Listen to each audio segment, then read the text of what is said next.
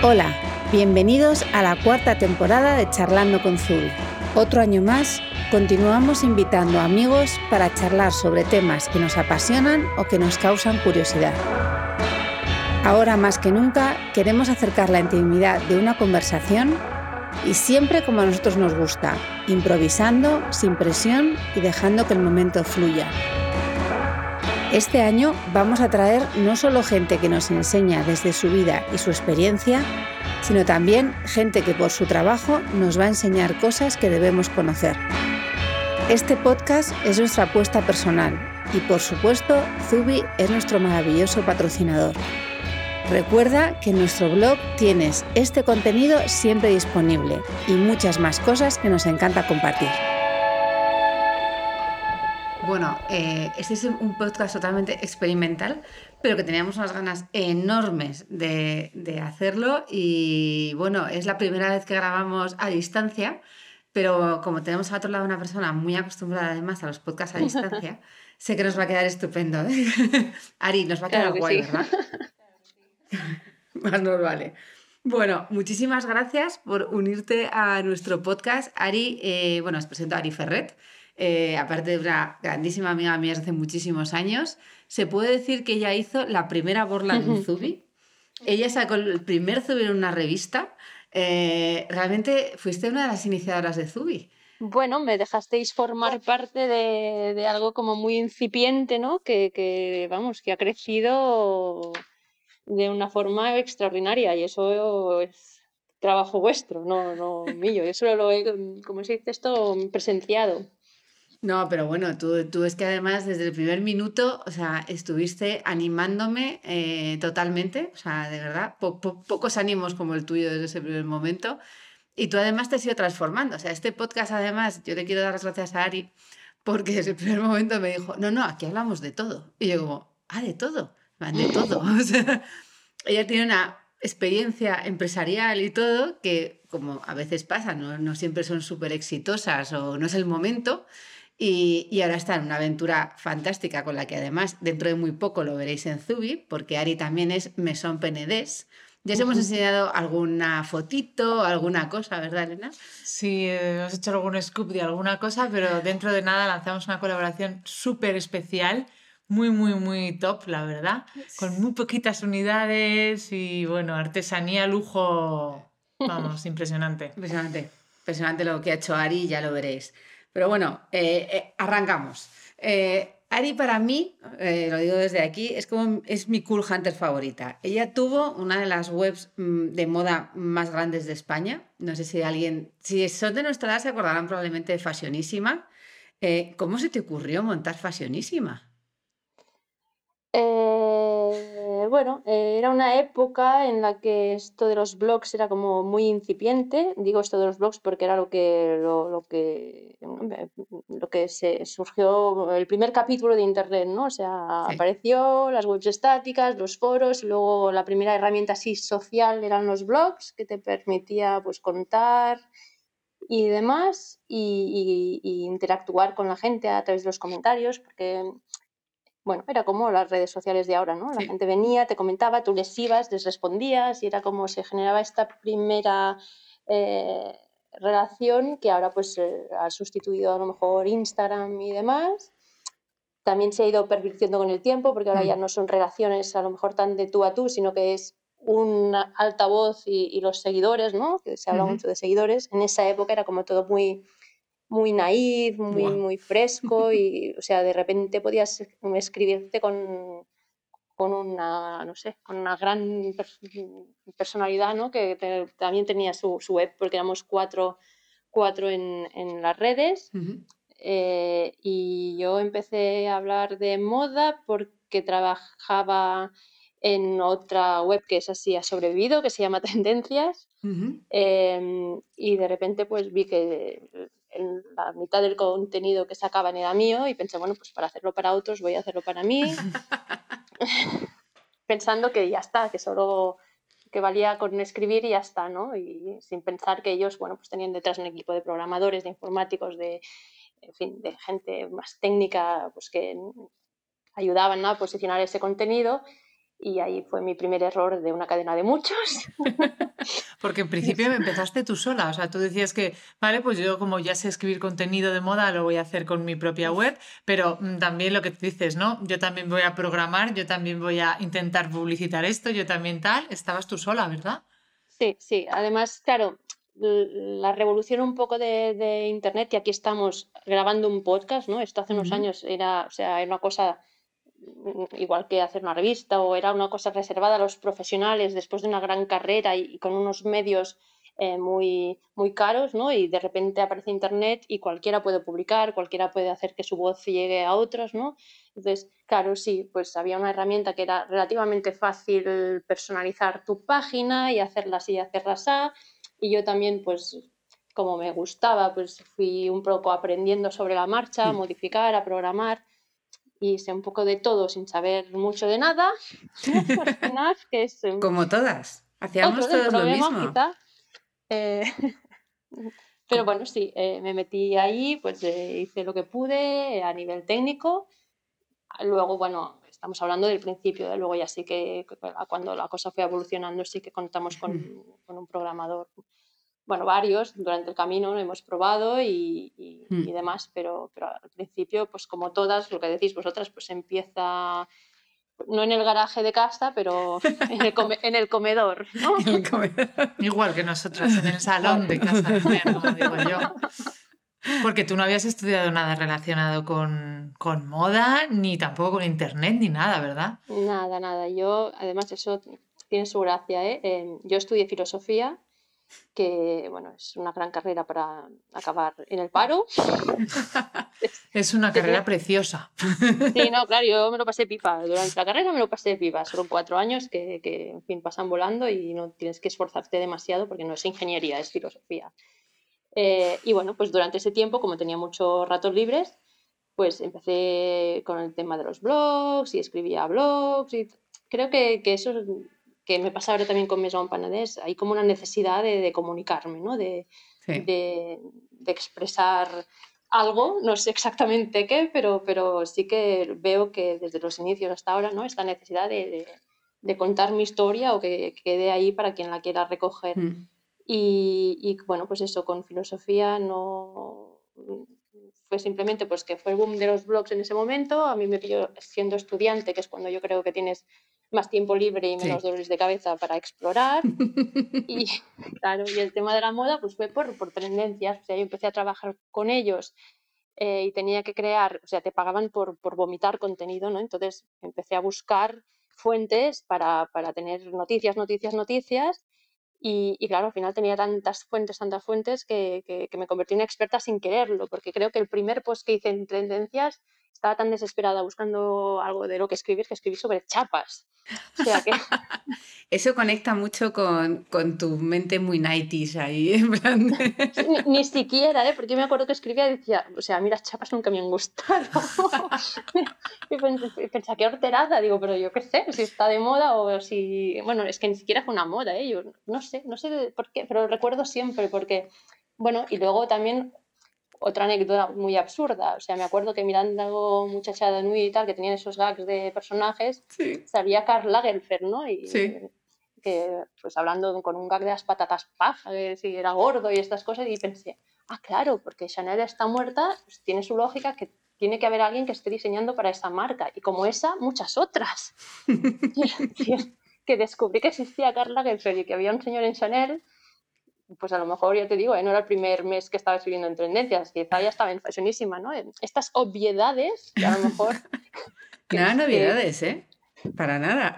hay gente que probablemente, hombre, no se plantean que sea Coco Chanel, porque yo creo que saben que ya no está Coco Chanel, pero yo creo que mucha gente no se plantea quién hay detrás. Bueno, ahora, ahora sí son celebrities. Eso es lo que me pasó, ¿eh? Que, o sea, claro, también era otra época, había menos mm. información que hay ahora, pero, mm. pero eso me pasó y, y bueno, creo que es muy sintomático de otras cosas que me pasan en la vida, ¿eh? que, que no me paré a pensarlo. O sea, no es que no lo supiera o que no me interesara, es que mm, hasta que no lo tuve en las narices y me estalló delante, pues no pensé, luego me, pareció que tenía toda la lógica, ¿no? Y dije, pues claro, pues Louis Vuitton tampoco es el señor Louis Vuitton, ni Givenchy será el señor Givenchy, porque Claro, y empecé a pensar, pues claro, sí. realmente terminabas antes diciendo que Carl estaba en la mitad y la otra mitad se lo repartían unos cuantos. Además, en ese caso. Diseñaba para seis. Así que... Carl es capaz de llevar 10 marcas de 20 colecciones por año. Cosa impresionante. era el único. ¿Qué capacidad tenía? Sí. Y tú lo, lo que fuiste una avanzada para mí es en crear comunidades. O sea, tú eh, vomitabas toda esa información, pero tenías un altísimo número de seguidores, entre los que yo me incluyo, porque me divertía muchísimo lo que escribías. Y no solo eso, sino que tú como ere- eres de las mías, que te vienes arriba, cuando tienes una idea, dices, vamos a hacer un congreso. Hiciste dos congresos. Perdón, hiciste dos congresos de blogs de moda y yo recuerdo que ahí conocí, pues desde Angélica, te conocí a ti, conocí a muchísima gente del Museo del Traje. O Sí, sea, pero te venías muy arriba, tú. Sí, sí, la verdad es que siempre he sido muy inconsciente, ¿eh? Ahora yo creo que he cambiado un, po- un poco solo, pero, pero porque la- las hostias te van colocando. Pero sí que es verdad que he hecho muchas cosas pensando, pues, ¿por qué no? Para adelante. Sí. Y, y- y la experiencia lo que me decía es que si realmente te, te tienes ganas y te entregas, lo puedes conseguir, mejor o peor, pero se puede hacer.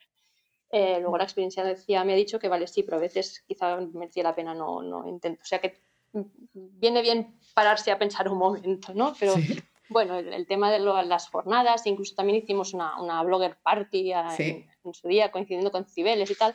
Bueno, e- era realmente, yo creo que también me tocó una época que era muy incipiente, muy naif, o sea, he repetido ya este término, pero creo que es, que, que es la clave también, ¿eh? O sea, los principios de Internet, no de Internet, sino de que Internet llegara aquí un poco ya a nivel doméstico, Hmm. eran eso, era una cosa muy... Yo, yo me imagino un poco que debe ser como la gente esta que tiene un aparato de radio en su casa y se conecta a ver si pilla a un vecino y hablan, bueno, un vecino, es un vecino de Rusia, quiero decir, y hablan simplemente por delay, hemos, nos hemos sintonizado, ¿no? Entonces, Sí.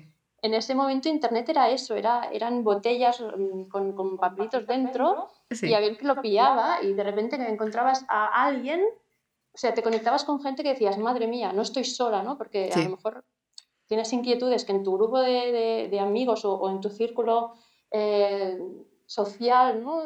Que ya no tienen que ser amigos, simplemente donde tú te mueves sí. es algo que no interesa o no, o no preocupa y de repente pues encontrabas esas plataformas, ¿no? También era la época que, que están tan, tan de moda los foros, Hmm. bueno, porque era eso, los primeros espacios en los que crear comunidad.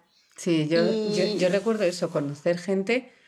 O sea, yo te conocí a ti porque nos gustaban las mismas cosas. Y, y el- y los grupos que nos juntábamos era gente como que nos gustaba lo mismo y de repente no éramos raros. Eh, Nosotros no éramos raros, claro, porque nos Claro, gustaba claro, eh, eh, eso. Sí, además es que si tú lo paras a pensar, yo, yo a veces pienso, ¿cómo conocí a Mer? Y yo creo que fuimos coincidiendo en algunos Sí. eventos en los que nos Sí. encontrábamos Ujú. Y pues teníamos amigos en común, entonces empezamos como a saludarnos, empezamos... Mm. Y yo no recuerdo cuándo nos conocimos, pero sí que recuerdo un día que nos quedamos hablando tú y yo y yo me fui luego para casa y pensé, no sé con quién es esta tía, con la... o sea, no sé cómo se llama, o no me acuerdo cómo se llama, o, o no sé si me han dicho cómo se llama, pero mira qué rato más entretenido hemos tenido y, ya- y luego nos volvemos a encontrar y como ya habíamos estado hablando, pues... Era bueno, todo un pues poco así, pero como tú dices, como muy naif, como de repente Sí, como hacer sí. amigos nuevos sin ninguna pretensión. O sea, además era gente como que nunca iba a estar como en tu círculo en el que te movías normalmente, porque era gente de todo el mundo además, o sea, en Madrid pues en Madrid, pero de todo el mundo. Entonces era como, Claro, te sentías súper libre. sí. O sea, no tenías ninguna conexión ni ellos contigo y era como, puedes, puedo hacer lo que quiera y ser quien, quien me apetece ser. Era muy guay. Claro, yo no quiero eh, ponerme así como abuela ¿no? de- Cebolleta. nostálgica de esos tiempos pasados eran mejores, pero yo creo que eso se ha perdido, porque ahora Sí. sí, que hay comunidades, pero son comunidades que no son de, de tú a tú, no son de igual a igual. Mm, Por mucho que incluso la persona que, que, que- que tenga en sus seguidores lo intente, ¿no? O sea, es como muy vertical otra vez. Mm. No sé si es que la naturaleza humana nos obliga a ordenarnos de esta manera o, o qué, pero, pero creo que en cierto modo se pervirtió algo muy popular en el sentido de, de que era muy de, de- de la gente y, y ahora pues bueno, pues se ha hecho, no sé, es, es- Mm. bueno, en fin, aquí ya está. Mi nota de abuela nostálgica. Tú en ese tiempo, además, por- por- durante el día trabajabas en una revista de papel Y por la Mm. noche, ahí sí que hemos compartido muchas noches eh, de Coca-Cola, eh, que ahora todo el mundo me dice, no bebas Coca-Cola, tú ya no bebes Coca-Cola, además. Ah, has vuelto.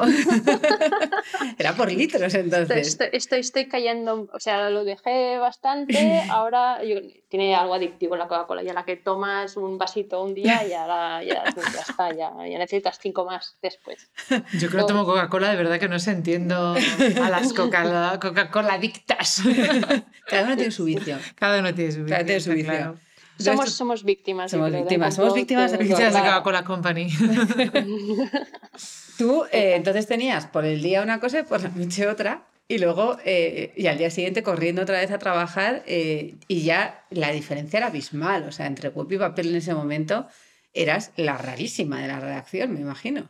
Sí, sí, yo... ah, Sí, eh, Sí. bueno, a mí me. Me, me cogieron, me cogieron por la revista, ¿eh? O sea, yo entré en papel, pues porque en esa época es que las, las revistas de moda ni siquiera tenían, tenían webs, pues No. si la tenían era una página estática con su dirección y poco más. Am, y una revista, em, Marie Claire en ese momento, pues tenía una directora que le gustaba también un poco estar al día y tal, y dijo, necesitamos tener una web. Desde, la, la- desde el grupo editorial no lo consideraban un- una prioridad, porque era en ese momento, pues, siempre que sale algo nuevo, primero toca denostar y luego ya te lo apropias, ¿no? Entonces estábamos en esa fase de, "Eh, esto es una cosa que no, no es seria, no interesa y tal. Y ella ahí sí que tuvo vista y dijo, no, no, tenemos que hacer algo. Y ahí entré yo con una propuesta de decir, pues yo esto es lo que haría. Lo hicimos, duró un mes, porque luego de repente cuando ya lo habíamos hecho, la empresa se despertó y dijo, hoy sí, hay que hacer, y vamos a hacerlo a nivel editorial. Entonces cogieron a Ujú. un creador de, de salchichas que hizo la misma web para Marie Claire que para autopistas, y claro, sin darse cuenta que la sensibilidad debía ser distinta. eh, supongo que ellos también lo han aprendido ahora. Bueno, ahora las webs también son otra cosa, son clickbait y, y Ujú. tráfico, tráfico, sin a Sí. lo mejor importar el contenido, pero en ese momento pues, pues fue algo muy divertido y como al cabo de un mes de entrar me, se zumbaron mi proyecto, que era muy bonito, pues les debió dar pena y me dijeron, bueno, pues entra aquí en, en la revista, ¿no? Y entonces, claro, yo me acuerdo el, el primer encargo que tuve, que me dijeron, tienes que encargarte de esta página, que es una página de, no sé, ponemos unos modelos de street style, no sé exactamente qué era, era una paginita de estas de- del inicio, de contenidos así un poco varios. Y claro, pues yo acostumbrada a mi, a mi blog, que me buscaba yo las fotos, me las editaba yo, me la- hacía el collage o lo que quisiera, lo, lo subía, escribía el texto, me lo corregía y, y tal, pues pensé, bueno, pues voy a tener que hacer yo esta página, quiere decir que yo tendré que buscar las fotos, yo tendré que no sé qué y tal. Y me dijeron, no, no, tú tienes que decirle a la, a la documentalista que te busque fotos de mujeres que llevan no sé qué. Y eso tardaba una semana. y una semana. Luego cuando te venían decías, a ver, yo te he dicho a una señora que llevaría ropa de leopardo. La cebra no es leopardo, la serpiente no es leopardo. O sea, la- me he esperado una semana para que me des unas señoras horrorosas, o sea, que ni siquiera son... Claro, porque ellos usaban em, bancos de imagen, Claro. los típicos, ¿no? Y esto era un momento en la época también que, que- que había el boom del, del street style y demás, que eran fotógrafos, pues también que no tenían que nada que ver con los fotógrafos eh, fichados por las grandes agencias de siempre, ¿no? Sino que era gente un poco almas libres que iban a las puertas de los desfiles a fotografiar niñas monas y modelos y diseñadores y estilistas y esto en las agencias, en los bancos de imágenes no, no había. Entonces, claro, primer drama, ¿no? Entonces, pasarle a la señora de documentación contacto de fotógrafos que, que a lo mejor nos podían dar fotos más bonitas de lo que quisiéramos. Pero te esperabas ya luego otra semana más. tal. Y luego esas fotos pasaban a la maquetadora, que las colocaba como quería, y claro, la maquetadora miraba que la página quedara bonita, pero tú tenías un discurso de decir, yo qué sé, si yo quiero decir que están de moda los zapatos de leopardo, pues la foto que me tienes que poner en grande es la de la señora que lleva zapatos de leopardo, no la de la chica que te ha parecido graciosa porque tenía el pelo pelirrojo, yo qué sé. Sí. Entonces tenías que eh, pelearte con los de diseño diciendo yo ya entiendo que la página tiene que quedar bonita, pero tiene que haber un discurso detrás y la... En fin, total, que hasta que te llegaba la página. Luego teníamos cierres que te estabas el día antes de mandar a maqueta hasta las 3 de la noche, pero es que claro, se perdía una de, una de tiempo en el proceso que yo he puesto en mi blog, que, o sea, que, que, que, que era un poco como una fábrica de churros, ¿no? De venga, va, next, next. O sea, porque Internet lo que quería era noticia, noticia, noticia, ¿no? Mm. Ahí como, bueno, fue como, bueno, pues nada, o sea, en esa, yo, hasta que me llegaba lo que yo tenía luego que editar, que era escribir cuatro frases, que era zapatos de Zara, 10 euros. Eso era mi gran trabajo en la revista, ¿no? Pues claro, hasta que pasaba eso, yo estaba tres semanas al mes, o sea, de, brazos cruzados, ¿no? Y era como un poco como... O sea, entiendo también la crisis del papel y que se hayan tenido que reinventar y, y, reestructurar un poco porque hubo un momento de, de vacas gordas y de mm, felicidad absoluta que, que ahí se vivía muy bien, se trabajaba lo justo y, y a ver, que no, no, digo que, oye, pues perfecto, ¿eh? que a todos nos gusta cobrar a final de mes y, y no estresarnos, pero, pero claro, yo, yo, lo veía que era inviable, hmm. no, no, tenía sentido ese ritmo y ese, hmm. la diferencia de, de la web y el papel. Y eran esas, esas mujeres y hombres del street style los influencers de la época, ¿no? El que se empezaban a hacer ya, ya gente que salía famosos, ¿no? De esta mujer, este desfile de tales, que qué lucazos lleva y todos, vamos, consumíamos sus fotos como si fuera una religión. Y ahí descubrimos grandes musas y modelos y editores. Ah, esto ya también ha pasado un poco me estáis, no, no, no, lo, no lo pensaba, ¿eh? pero me estáis haciendo sentir muy vieja. Nos sentimos exactamente igual. Te recuerdo que estábamos 5 o 10 años, ¿eh? pero claro, Internet corre tanto que parece como que hace un siglo ya, claro. ¿Quién se acuerda ya de Scott Schumann, el Sartorialist? O sea, ¿qué está haciendo este señor ahora mismo? Pues increíblemente haciendo lo mismo, casi. Yo estoy segura que sí, es verdad que ya no lo seguimos fervientemente, ni compramos sus libros ni nada, pero seguro. Sí. Olivia Palermo, ¿qué hace? O sea, a mí me aburría ya cuando era, bueno, aquí Olivia Palermo vive de, de España, yo creo, ¿eh? que es el único sitio donde, donde ha generado jamás interés, pero ahí está, la señora esa. La señora esa. Tú ahora estás más interesada en el resto de las que había alrededor de, los realities, de The Hills y todo eso. bueno, más tu... Ah, bueno, esto lo tengo pendiente, pero han hecho un, un reencuentro de The Hills. ¿En serio? Sí, sí, sí. Pues que además llegaba todo ese contenido a España, que era como... Con Misha Barton, además, que no sé por qué la han puesto ahí, porque no salía en The Hills. Pobre, no, no, saben qué hacer con ella. Ay, pobre. desde OC no saben qué hacer con ella. Esa pobre mujer está perdida. Esa sí que fue una influencer, ¿eh? Esa serie, todo eso. Barton.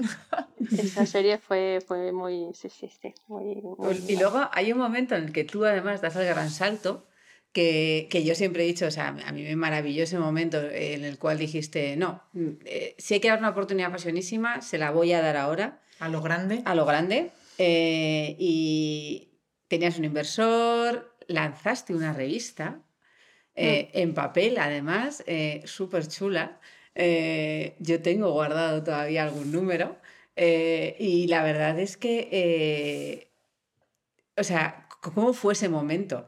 Eh, em, gran empresaria. Gran empresaria. Fina, contratando. Gran empresaria, no, que mira, eso em, está bien porque eh, soléis entrevistar a gente muy exitosa y con grandes consejos de pues, cómo hacer que triunfes en la vida, así como muy motivacional. Y creo que también el caso de las derrotas también está bien. Sí. Hablarás un poco. Sí, yo fue una inconsciente, que ya lo hemos dicho por aquí, dije, claro, salí de Maricel pensando, va, pues oye, si solo trabajaba una semana al mes, pues las otras tres que no hacía nada, pues me puedo dedicar una semana a buscar publicidad, otra semana a maquetar y otra semana a, a lo que sea, ¿no? Quiere decir que se puede hacer una revista con cuatro personas, así que venga para adelante. Y, y, sí, claro, lo que pasa, lo, lo horroroso y horrible, porque quiero decir, a ver, a ver cómo, cómo lo explico Sí que es verdad que se puede hacer una revista con cuatro personas porque lo hacíamos, poníamos cuatro, cinco, no sé, con, diez, pero con ganas se podía hacer cosas, pues nuestros contenidos podrían interesar más o menos, pero yo creo que, que sí que estaban pensados y mm. conectaban con, con, un tipo de público. Y, y, se puede hacer con ganas y con pocos recursos o con menos recursos de los que, claro, evidentemente, pues si tienes recursos infinitos, pues haces cosas maravillosas, pero se pueden mm. hacer cosas muy apañadas con el ingenio también para sortear las carencias, pero luego hay, eh, hay algunas barreras que no puedes sortear y es en el caso de las revistas, por ejemplo, es el papel, o sea, hmm. así como en internet, pues tú abrirte un blog es gratis, eh, para hacer una revista necesitas papel. Y el papel, o sea, es que parecía que imprimiésemos en, láminas de oro, porque es que lo que cuesta imprimir una tirada de centilla, o sea, no te digo una tirada enorme, sino pues ya tirábamos 10.000 ejemplares, también pues para tener algún, o sea, llegar un poco a, todos los rincones de, España, ¿no? Porque si haces una revista de 500 números, pues el esfuerzo se queda un poco por ahí, ¿no? Entonces, no hacíamos tiradas enormes de 100.000 ejemplares para que se fueran a la basura, pero sí intentamos tener una, bueno, en fin. Hmm. Y eso, eso era criminal, eso era carísimo. Y sí, teníamos un inversor, sí que tuvimos publicidad, los primeros números que, que, bueno, pues que costeaban esa inversión, pero poco a poco, claro, no, era muy difícil competir con, con, en números, en contenido, en, en, en, amistad al final, porque es que la gente que decide de dónde pone la publicidad en, hmm. en las revistas se mueve por contactos y por Sí. Y por Son años, es afinidades, claro. Y, y, luego, si tú les planteas y les pones números de, debajo del. De, ¿no? Decir, bueno, pero esta gente tiene esta tirada y nosotros tenemos esta y tenemos estos lectores y ellos tienen esta. O sea que estamos compitiendo de igual a igual. Eh, y te estamos ofreciendo, pues no sé, un contenido, porque esto sí que es una cosa que, que, aprendí en ese tiempo y es que hay muchas marcas con mucho dinero, con mucha, muchos recursos, pero lo que escasea en el mundo son las ideas y y ¿no? Mm. el contenido, ¿no? Entonces están como sedientos de, de, ideas y de branded content, ¿no? Que se puso de moda en el concepto branded mm, content y demás. Pero, pero luego al final son muy conservadores a la hora de, a ver, ahora parece que aquí esté culpando a, a, los otros, ¿eh? No, la culpa fue, fue mía, que era mi responsabilidad, pero bueno, que quiero decir que, que nos falló esto, el, ingreso, entonces hay un momento que la balanza se declina, si tienes pocos ingresos y muchos gastos, pues hay un momento mm. que, evidentemente pues el número se va, la, la, resta se va haciendo cada vez más negativa y te vas mm. hundiendo en un pozo de, de miseria importante. ¿no? Pero bueno, los americanos consideran que los fracasos o sea, que como buen empresario te tienes que medir por tus fracasos. Sí, en el currículum como que es un buen, un buen tal, el, cuántos negocios has empezado, has hundido y cómo te has levantado para el siguiente. Es como un valor que no es, Yo eso es algo que sí, que he oído mucho y además lo, lo oigo como de gente que te dice, como vosotras, ¿no? Que lo dice como algo positivo, de deberíamos aprender de ellos. Y lo llevo oyendo desde hace mucho tiempo, pero seguimos aquí invirtiendo en el tocho. O sea, quiero decir, en este, país este país no es un país para, para emprendedores ni para y, y, oye vosotras por ejemplo sois un ejemplo de haber levantado un negocio y que funcione también sois dos sois penetráis muy bien que esto alguna vez también hemos hablado fuera de micro que si queréis luego lo hablamos pero pero bueno eh, hay un trabajo detrás y, un y un camino que habéis recorrido juntas que a lo mejor a mí me faltó más la pata esta de decir, bueno, Ari, eh, baja un poco, ¿no? Tienes muchas ganas de hacer esto, esto es una gran idea, pero Tú claramente que... siempre necesitaste una Elena. Eso lo hemos hablado mil veces contigo, además sentadas en la misma mesa a las tres. De eh, te presto a Elena unos días, pero probablemente me la devuelvas con un lazo. Claro, Luego no queréis escucharme, necesitáis, pero no, queréis oírlo. Luego somos indomables. No, pero, pero es verdad. ¿eh? Mira, vosotros os lo he dicho muchas veces, sí, siempre de esto lo hemos hablado. He necesitado una Elena y a vosotros os lo he dicho que sois como, como Yves Saint Laurent y Pierre Berger, ¿no? O sea, el gran genio loco que, que no se hubiese comido ni un rosco sin el magnate maquiavélico detrás que, que le explotaba de mala manera, pero también le... le... Es así, no, tal cual. No, lo digo por ti, ¿eh? es tal cual, Ari, lo has dicho. Por fin se ha dicho. no, no. Te ha sonado muy mal esto. que necesitas una... O sea, eres como un caballo desbocado y necesitas unas riendas que te vayan, Que te vayan llevando por, por el buen camino, ¿no? Yo me acuerdo que hablábamos con vosotras y, y, además en algunos momentos ya bastante jodidos, si se puede decir, con preocupación, ¿no? Me decíais, y, y, es cierto lo que me decías, te presto a Elena, pero claro, yo pensaba, no, si yo una resta llegase a cero, o sea, yo ya sé que si me entra 5 y gasto 15, o sea, es que es evidente. El Excel, además, no hace falta ni que haga yo la resta. El Excel ya me dice que, voy camino al, al, fracaso más absoluto. Y Pero claro, hay un momento que estás en una rueda, que eso también lo habéis hablado estos días de, de, parón del COVID y tal, que creo que también es interesante. Es un momento de, de angustia, de, de, ver que no hay salida y, y, ser consciente de que, que, sí, pero que lo único que puedes hacer es seguir pedaleando. Quiero decir, necesitas que entre dinero y la única manera de, que entre dinero es, es gastar más para mm. generar ese dinero. Y entonces, bueno, y, y, finalmente, o sea, yo al final me bajé de la rueda, no por un COVID como ha pasado, Mm. sino porque, bueno, pues que hubo un momento ya que, que ya no había liquidez, que ya no había nada y, y pues se fue todo al traste. Eh, quiero decir que no fue una decisión mía decir, no, no, esto ya no funciona, hay que parar, sino es que me Te escupió la expulsaron de la rueda. ¿no? O sea, Fuiste escupida directamente de la rueda, la rueda dijo hasta aquí ya. Claro, pero eh, es un momento, o sea, yo ahora Sí. cuando veo, bueno, pues que a mí por suerte, pues ahora mismo no estoy en otra fase, ¿no? Pero cuando veo este parón que hay ahora para, de- o sea, bueno, por lo que está pasando ahora y tal, pienso en la angustia de mucha gente que, que Sí. no debe ser, o sea, que, que- y además también, ¿no ves? Eh, Las grandes palabras de los gobiernos y de las instituciones, de no, hemos, vamos a inyectar dinero y de a mí qué me cuentas. O sea, yo lo único que sé es que mañana eh, vence el mes, tengo que pagar Sí. mi cuota de autónomo. Si no me vais a mandar una multa y una de esto, o tengo que pagar el alquiler, o es que no sé qué le voy a dar a mi hijo de comer. O sea, ahora Sí. mismo en España debe haber gente que lo está pasando tan mal y yo lo he pasado una mínima lésima de, de, de mal así, porque yo, mira, por suerte no tenía nadie que dependiese de mí, no tenía familia, no tenía hipotecas. Es una, es una sensación tan horrorosa Mm. que, que, que, ostras, eh, es importante a veces parar a pensar, ¿no? Que Mm. Lo que tienes, lo que no, y, y- Sí.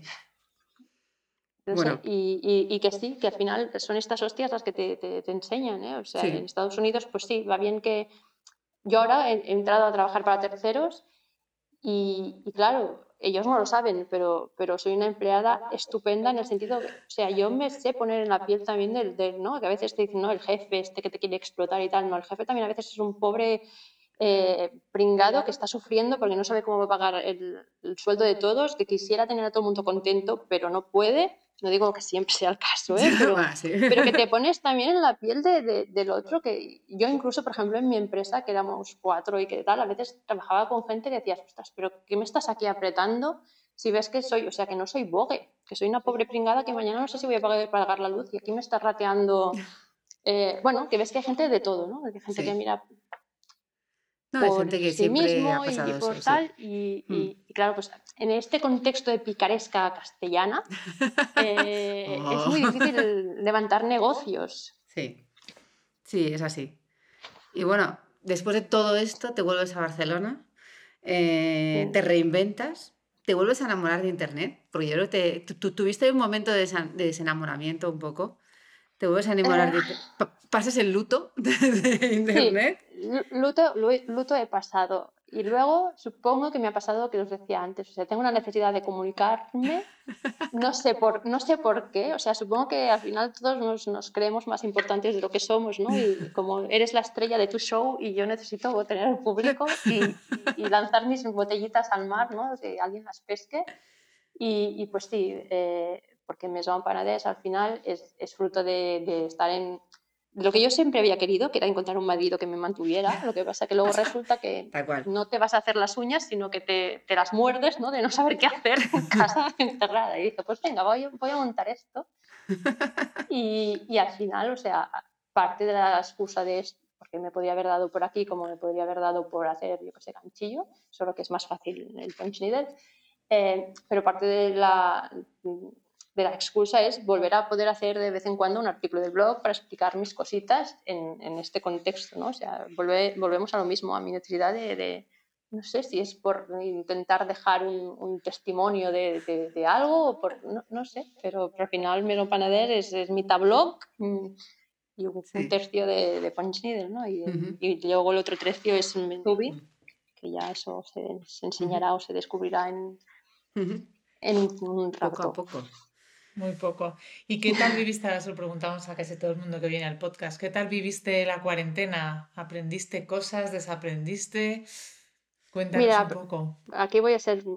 Aprendí que no me tenía que conectar a Instagram a las 6 de la tarde porque qué estrés, madre mía, todo eran live, live, live, qué coñazo. Los O lives. sea, Todas las había seis de la o sea, tarde. 50.000. Es verdad. No, yo la verdad es que he tenido tanta suerte esta cuarentena de, de estar, de vivir en un pueblecito, que somos cuatro, que, o sea, yo a veces ahora cuando salgo que tengo que ir a Barcelona a hacer un recado así, es que a veces me olvido de coger la mascarilla, no porque no quiera llevarla o porque crea que no debamos llevarla, sino porque estoy tan acostumbrada a estar en mi casa, pasear, o sea, es que salgo de mi casa y estoy en medio del campo. Mm, Me llevo la mascarilla en la mano, pero es que no me cruzo con nadie. Hmm. Entonces, ir a comprar, pues también yo siempre he sido muy ermitaña. Cuando estaba en Madrid, Mer lo sabe, que me tenía Sí. que sacar a rastros de casa. Entonces, tampoco salgo mucho y si hay que ir a comprar, pues iba a mi marido y tal, que sí que es verdad que, sobre todo los primeros meses, ¿no? Que iba con los guantes, la mascarilla, no sé qué, luego se lavaba las manos cuando llegaba y tal. Pero claro, yo, por suerte, lo he vivido como que no, o sea, no me he enterado mucho. Tampoco he tenido a nadie cercano que haya enfermado, que eso, bueno, un amigo, pero, pero bueno, hemos vivido como muy, muy lejano, que decir, no, Mm. no nos ha tocado de cerca, entonces, para bien o para mal, pues creo que soy una de las pocas afortunadas que, que, que puede decir que es que apenas lo, lo, lo ha sentido, o sea, es que de verdad, es que Mm. pues salgo con mi mascarilla pero, y me la pongo por, porque soy una persona muy, muy recta y, y- y me gusta cumplir las normas, pero voy por la calle diciendo, pareces tonta, porque, porque pues que no te, es que no te cruzas, es que no me cruzo con un alma.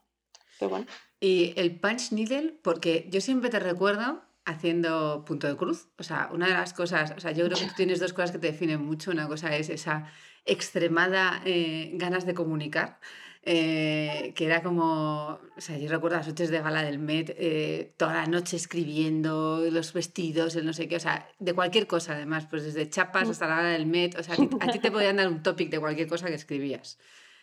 Y, y- y luego, por otro lado, eh, tus cuadritos de punto de cruz que tenías hechos, creo, a todos los personajes de Star Trek. sí, Star Trek, X-Men, o sea, todas las cosas frikis, que es verdad. Esto, bueno, eso es otra característica que también nos, nos une, ¿eh? el, el frikismo este. Sí, totalmente. Si es que pero, al final teníamos que pero sí, la, la- de, de siempre, ¿eh? siempre he necesitado hacer cosas así con, con las manos. Es- una manera, yo creo, de, de evadirme. Hay gente que se evade con el deporte o con, con y yo pues soy más, más lazy en ese sentido y sí que necesito tocar cosas y, y no, como, como con el blog no soy buena en nada porque no hago nada especialmente bien Uf, no, pero sí guay. que me gusta probar y, y manejarme y tal. Y, y- y, pues bueno, pues también fruto de eso, de estar en casa ociosa, pues me, me dio por volver a recuperar. O sea, sí, yo creo que después de Fashionismo necesitaba como, como una pausa y un no hacer nada y un despreocuparme y, y- y, pues tener este momento de paz, de, de- de- incluso como reconectarte con, con tu humanidad, ¿no? Porque cuando estás con estos problemas de no sé si pagaré los impuestos y a veces piensas, pero ¿en serio? O sea, hemos venido al mundo para, para, para tener estos problemas, o sea, con lo bonito que es el mundo y la vida y las cosas y estás aquí sufriendo por, por eso, ¿no? Hmm. Y entonces, bueno, pues eh, ahora estoy en un punto de, de- de disfrutar de, de la vida, de la calma, de, de, pues, y, y las manualidades me ayudan mucho. Entonces, luego la pátina de internet y de tal, pues descubrí esto, que es, es muy típico en Estados Unidos y demás, y aquí no Sí. se conocía mucho.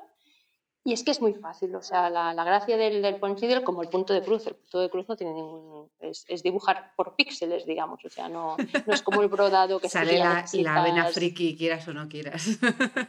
hay que tener paciencia y, y que, que esto también es una cosa que es curiosa, pero yo no tengo paciencia. Entonces, eh, a veces empiezo muchas cosas y no las termino, o las termino un poco chapuza porque ya no quiero más. En, en cambio, con el punch needle, pues he encontrado algo que justo como, como no requiere de, de- o sea, yo qué sé, yo he tejido jerseys y, y- y cuando unes las partes, las mangas con el de esto, pues me queda, me queda un, un- un horror, porque, porque en estos pequeños detalles se nota quién sabe quién no sabe, y, yo al final lo que quiero es acabar y juntar eso, y, entonces pues me queda una manga que, que está como...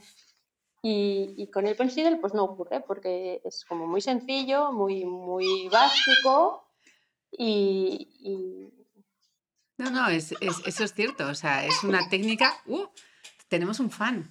no, ya está, ya, ya, se, ya, ya se ha ido, ha hecho una, el padre que se le ha escapado un segundo, ya se lo ha llevado otra vez. Perdón. No pasa nada, no pasa nada. Me ha visto, ha llorado y dice, no, diciendo, mamá, ¿por qué no me haces caso? Y ya, ya, se ha venido el padre y se lo ha llevado. Lo han rescatado. Y además utilizas una lana súper especial, porque cuéntanos qué es eso de las ovejas felices.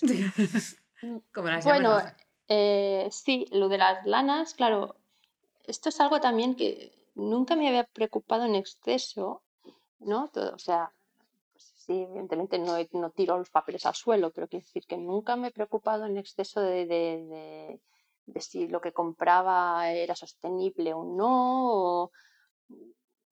Y yo creo que también desde, desde que he tenido un hijo, pues como que digo, al menos mi granito de arena, porque este planeta es un drama, voy a intentar hacerlo bien, ¿no? Y entonces eh, sí, lanas para hacer el punch needle, que no lo hemos dicho, es como un bordado, pero con lanas, o sea, un bordado con, con hilos más gruesos. Eh, por eso también es más fácil, porque con una puntada, pues haces cinco de, las pequeñas, digamos. Y, bueno, eso no.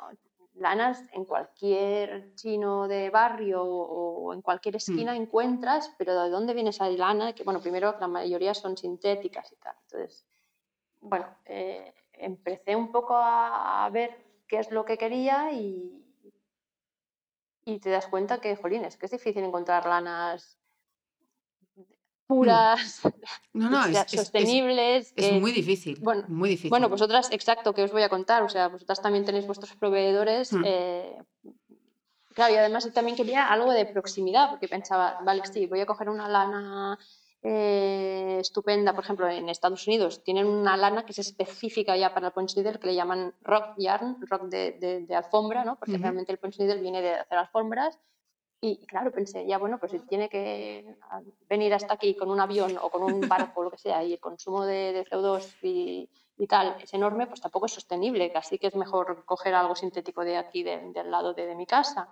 Mm. Entonces, eh, claro, sí que hay lanas de, ovejas españolas y demás, pero es verdad que luego eh, donde las hilan o las cardan y mm. tal, hay dos sitios, entonces toda la lana que se hace en España va a las mismas obradores que, cuando desaparezcan, porque me da la sensación a mí que son cuatro abuelos que están ahí siguiendo una tradición y cuando desaparezcan ya no habrá.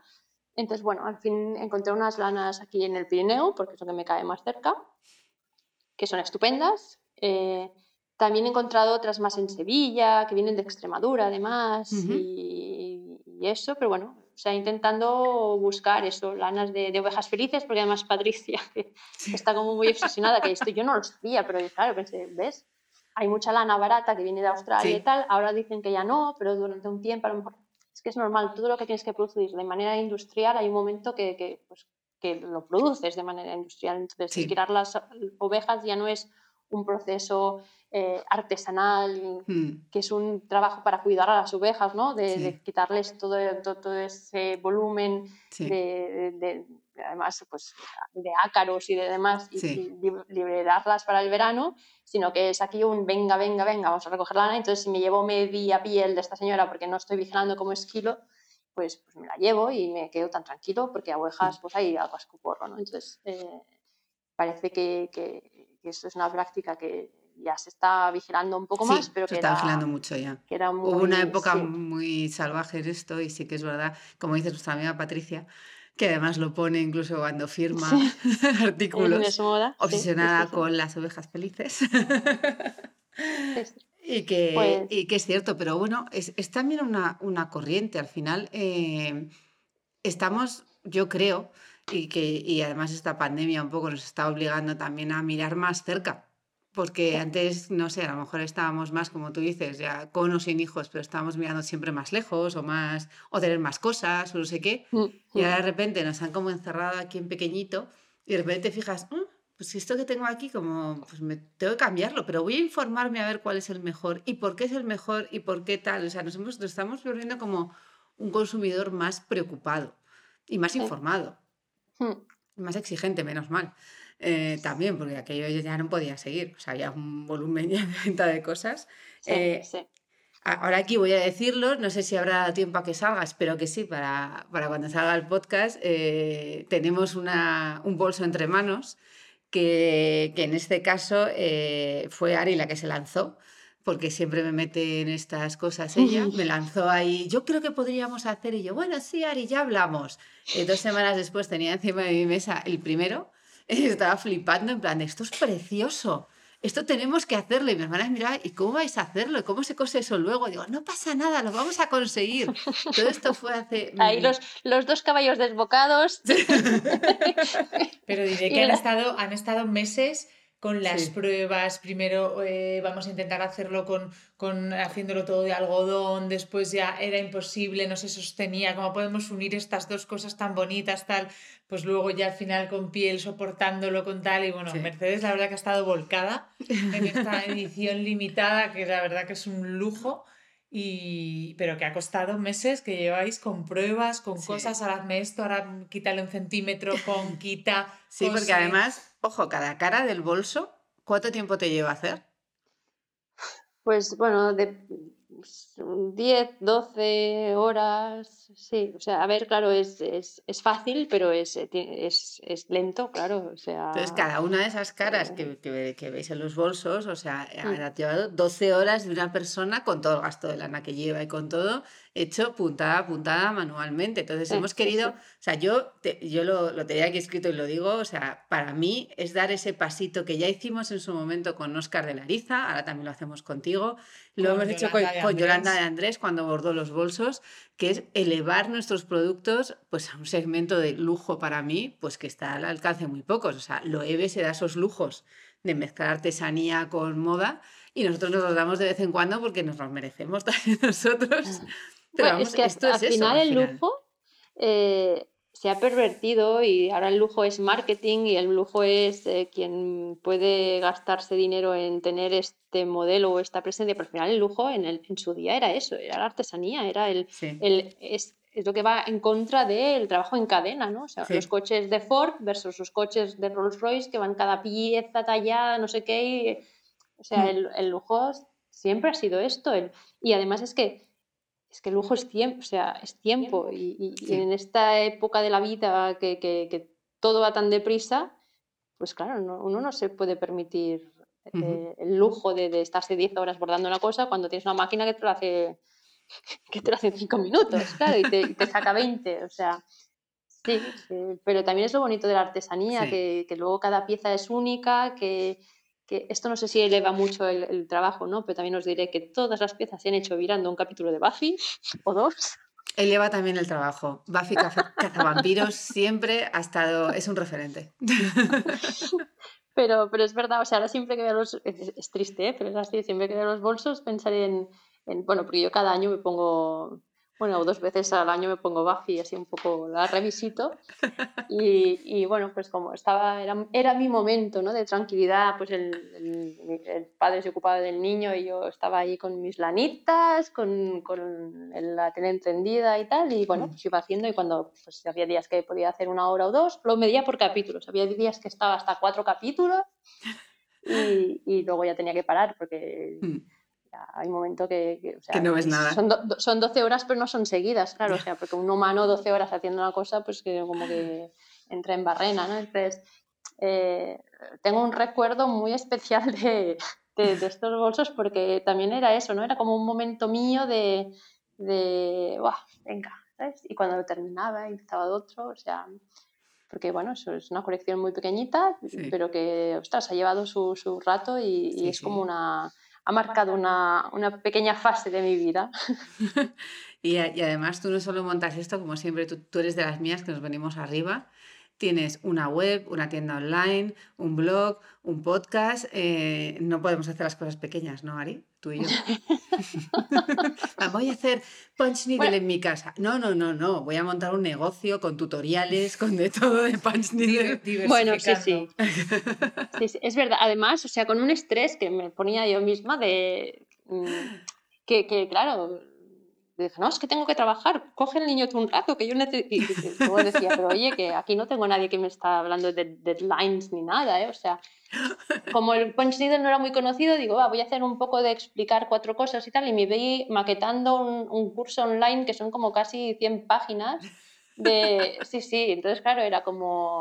Bueno, sí, sí, la verdad que pero bueno, claro, me lo he pasado por supuesto, pipa. y, me lo paso pipa, ¿eh? O sea, sí. En Mesón Peredes podéis entrar, bichear, compraros kits completos, porque tienes los kits además, y luego además tienes ese podcast tan, tan especial que, no sé, ¿has terminado ya de lanzarlo todo o estás en ello? Porque lo grabaste más o menos en confinamiento. Sí, Eh, aproveché, aproveché el confinamiento porque esto es una idea que ahora Elena a lo mejor también nos puede contar.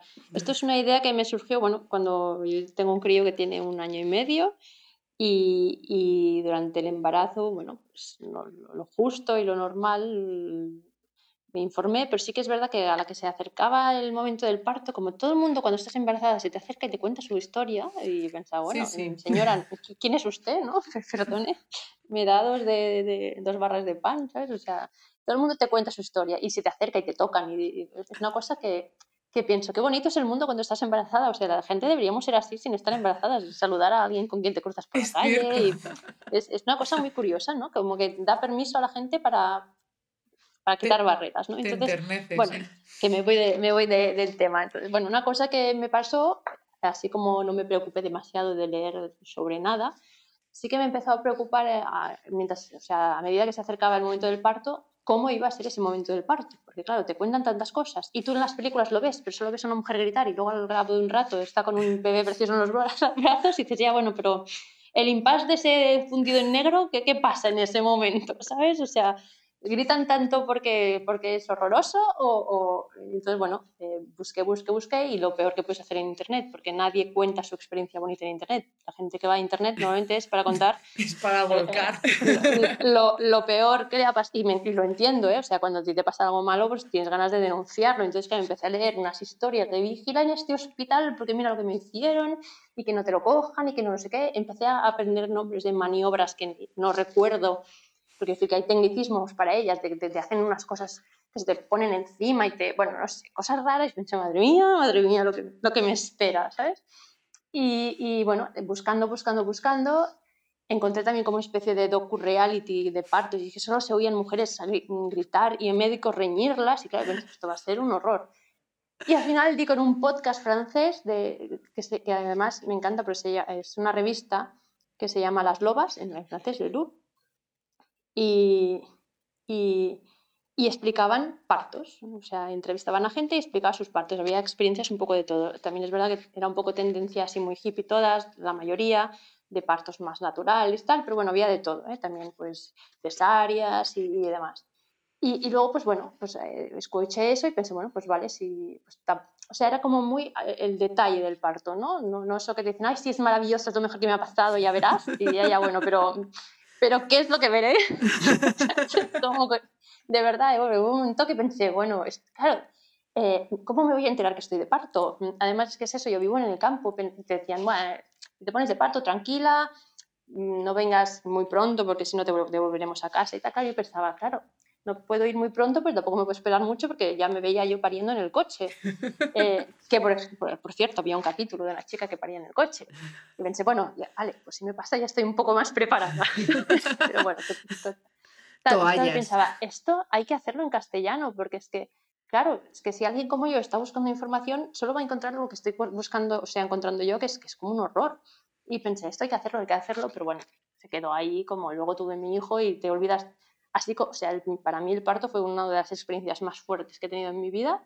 Pero claro, al día siguiente tienes un bebé y o sea, ya te olvidas del parto, igual que el embarazo también es una experiencia como muy loca de, de tu cuerpo que hace cosas muy raras, pero ya ni me acuerdo porque ahora tengo un niño que hace cosas más raras. Entonces, como que es una época en tu vida que vas quemando fases muy, muy deprisa. Y, pero bueno, yo sabía que en ese momento me había funcionado, me había servido mucho ese podcast y pensé, hay que hacerlo. Y de repente en marzo nos encontramos todas encerrados en casa y pensé, oye, pues ahora es un buen momento porque la gente debe estar tan cansada de los lives a las 6 de la tarde que a lo mejor si les, si les propones algo distinto, incluso voy a poder hacerlo con, con gente que, que, que en su vida deben tener un calendario muy ajetreado y que me dirían que no a priori. Y bueno, pues mandé unos cuantos mails así a lo loco de, un poco de todo, ¿eh? tanteando, gente que me interesaba, gente que, que simplemente pues tenía seguidores, gente más de- del mundo de la maternidad, otra gente pues que, que yo seguía en su día y que me, me interesaban por afinidades.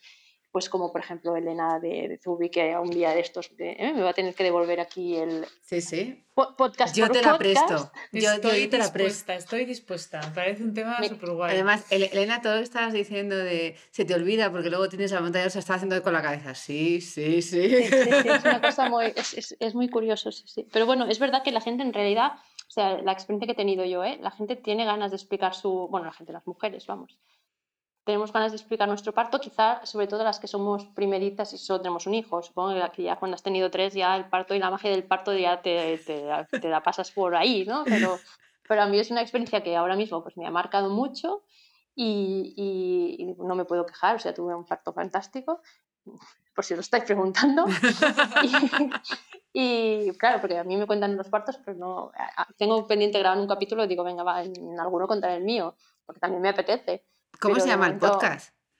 ¿Cómo? ¿Cómo se llama el podcast para que lo busquen? Se llama Madres, Madres, Madres. tal cual, Madres. Y está, bueno, está linkeado en la Maison Panadés y está, está en, en las redes también y tal. Y, y ahora creo que he publicado, publico cada 15 días, porque es que Mm. Y ya os digo, eh, grabé un montón durante el confinamiento y pensé así voy a tener margen porque como me conozco, mm, como voy haciendo, pues de repente me puse a hacer bolsos de Zubi y ya no grabé más un podcast porque es que no puedes hacer, o sea, puedes hacer muchas cosas, pero una cosa detrás de la otra. Entonces, ahora estoy viviendo de renta todavía tengo que ponerme a grabar una nueva temporada si, si la cosa funciona, ¿no? Ya, porque la verdad es que, bueno, es, es interesante y, y- y he entrevistado a gente que ha me ha contado cosas muy... Y además es que, bueno, pues gente que a lo mejor no tienes nada en común y, y incluso el parto no tiene nada que ver, y, y- pero te das cuenta que todos lo vivimos de nuestra manera, que, en fin, no sé, la verdad es un poco de...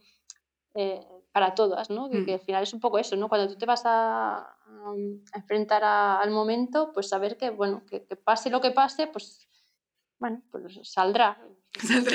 Todo acaba saliendo. Qué guay.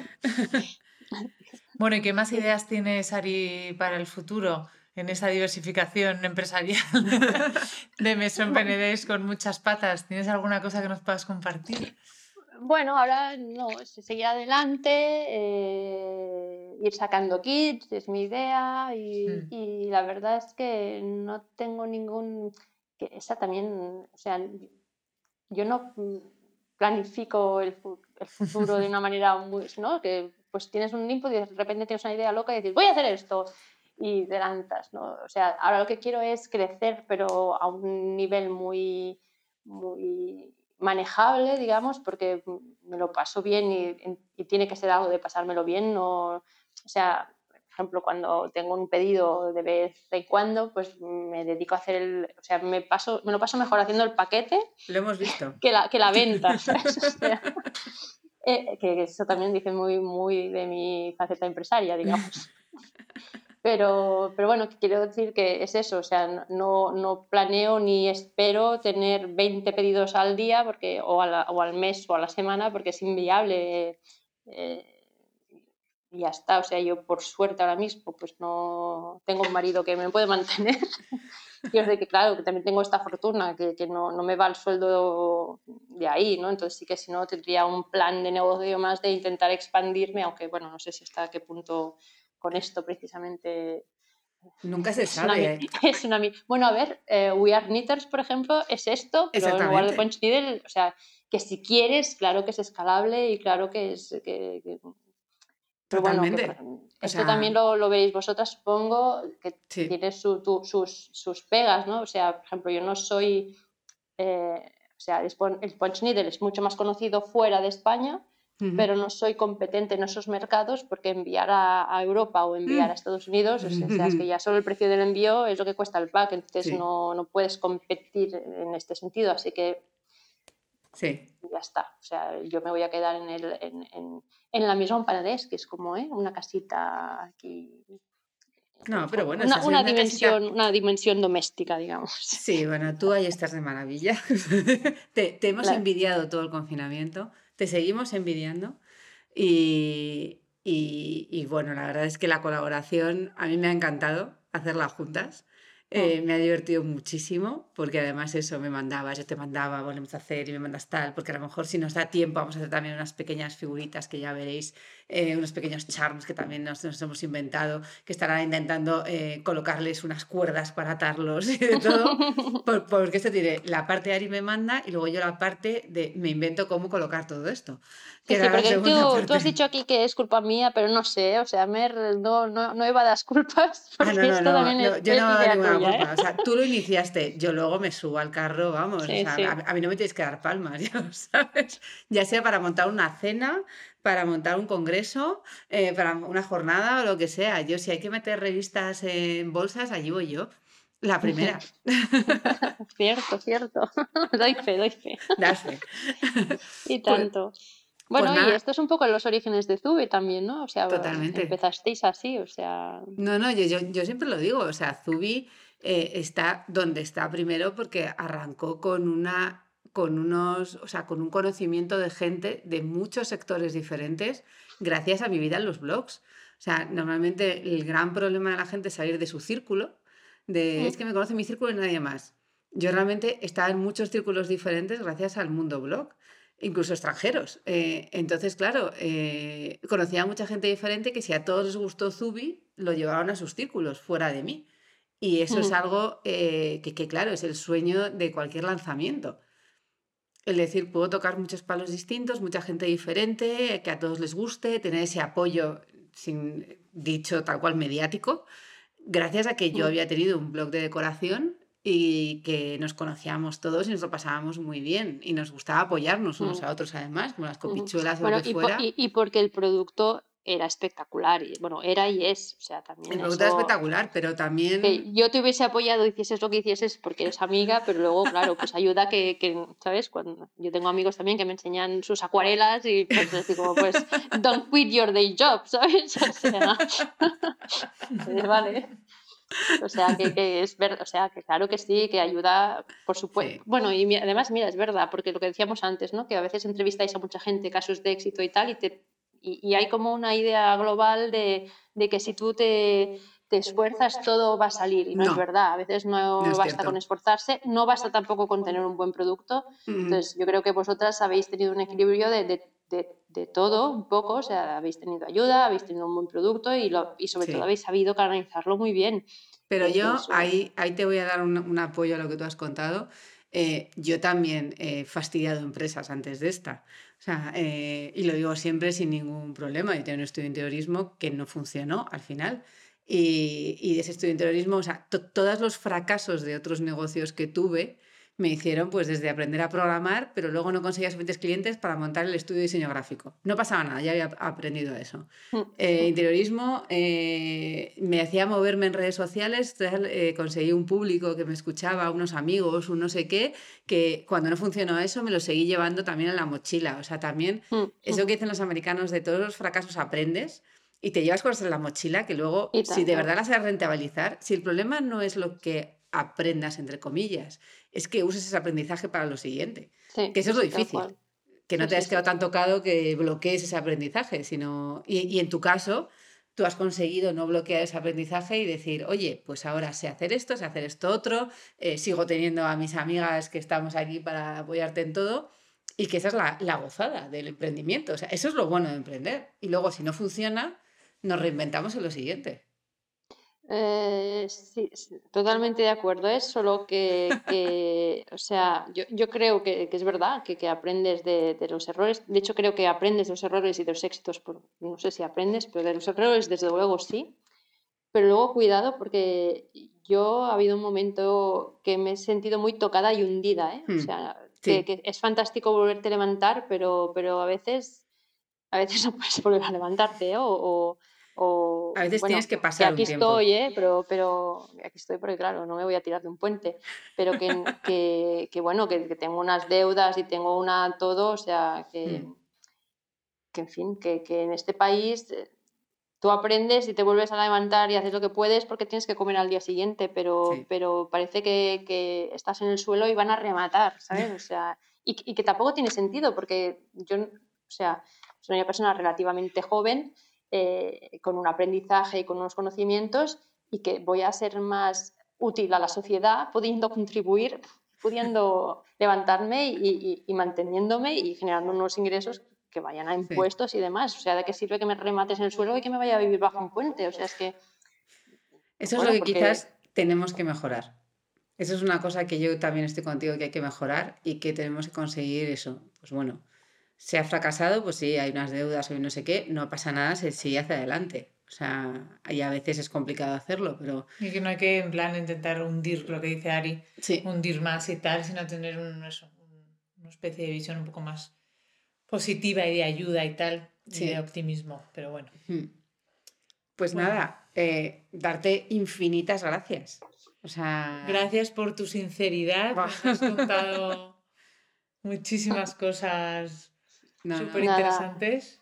Y sobre todo gracias por, la, por pensar en nosotras para colaborar. O sea, ya sabes que yo soy fan de Meson PND que me pondré a hacer punch needle cuando consiga un hueco entre las 4 y las 5 de la mañana, que ya estoy buscándolo, que a lo mejor el secreto es ponerme Buffy, ahora lo, lo he pillado. Ah, mira, ves, haces, claro, haces dos cosas a la vez. No, a ver, tú por ejemplo, tú sales a correr, entonces ya tienes tu, tu, momento de... Claro, sí es verdad que cada uno tiene que elegir sus momentos, pero ahora que nos metemos, que está lloviendo, que tal, pues a lo mejor tengo que pasar el punch needle para... O, o si nos vuelven a confinar, por ejemplo, va a ser un gran confinar para este pues segundo confinamiento que nos va a tocar vivir, me parece.